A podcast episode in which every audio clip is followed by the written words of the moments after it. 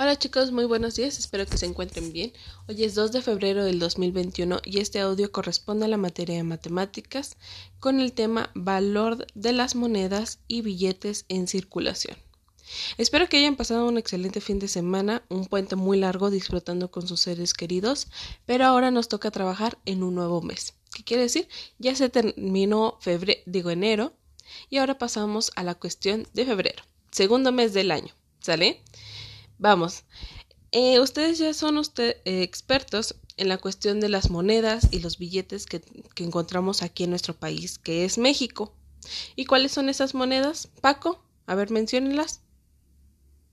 Muy bien.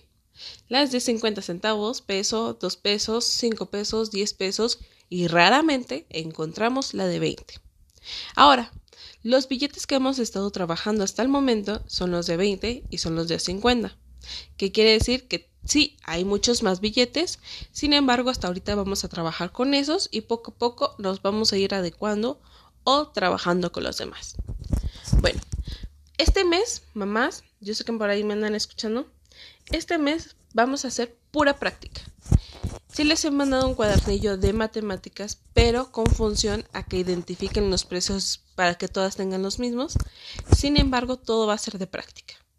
¿Por qué? Porque las monedas, los billetes, obviamente eh, no va a ser lo mismo que estén pegando. Sí, por ahí les mandé una actividad de pegar, de pegar eh, moneditas.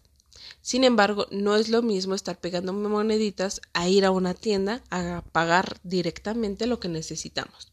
Entonces, aquí lo importante es esa autonomía para los estudiantes, que sean ellos conscientes del dinero que están dando y el dinero que tienen que tener de regreso. Entonces, la actividad que van a estar realizando hoy es igual compra y venta, pero por ahí la indicación dice siente los siguientes objetos o de ser posible en manera presencial. ¿Qué significa? Que si ustedes tienen un osito, hagan la compra y venta con ese pequeño osito que están sintiendo, que identifiquen. Ah, mira, este, este osito me puede costar 25 pesos. Va, ¿con cuántos, cuántas monedas necesito para darte exactamente esa cantidad o aproximado para que a mí, para que sea de mi propiedad ese osito. Si estoy dando 30 pesos, ¿cuánto me está sobrando? ¿Cuánto me tiene que sobrar? Si doy un billete a 20, ¿cuánto me falta? Si estoy dando un billete a 50, ¿cuánto me sobra? ¿Sale? ¿O cuánto me deben de regresar?